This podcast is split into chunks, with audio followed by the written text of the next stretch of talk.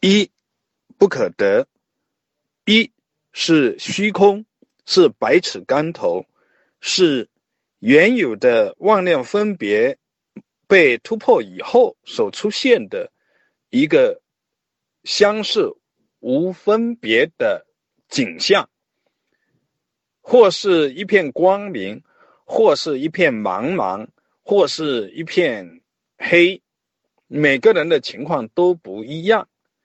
这个状态似乎是有一个绝对的、单纯的景象，这个一是中间环节，必须突破掉，才是真正的真谛实证，真正的空性的实证，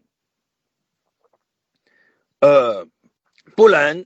错把这个似乎是独立存在的“一”当成究竟，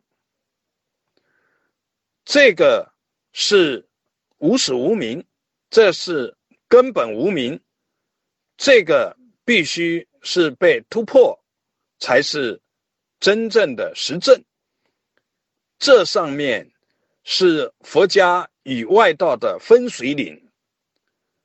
是否突破这个似乎是稳定恒在的“一”，是外道和内家之间的分水岭，是一个不可含糊的界限。所说的外道，就是外以这根线。无始无明，没有突破，就会执着于这么一个一的幻象。这种执着跟二我执没有本质的差别，都是执着，都是真意执，本来没有，却妄想分别出一个一。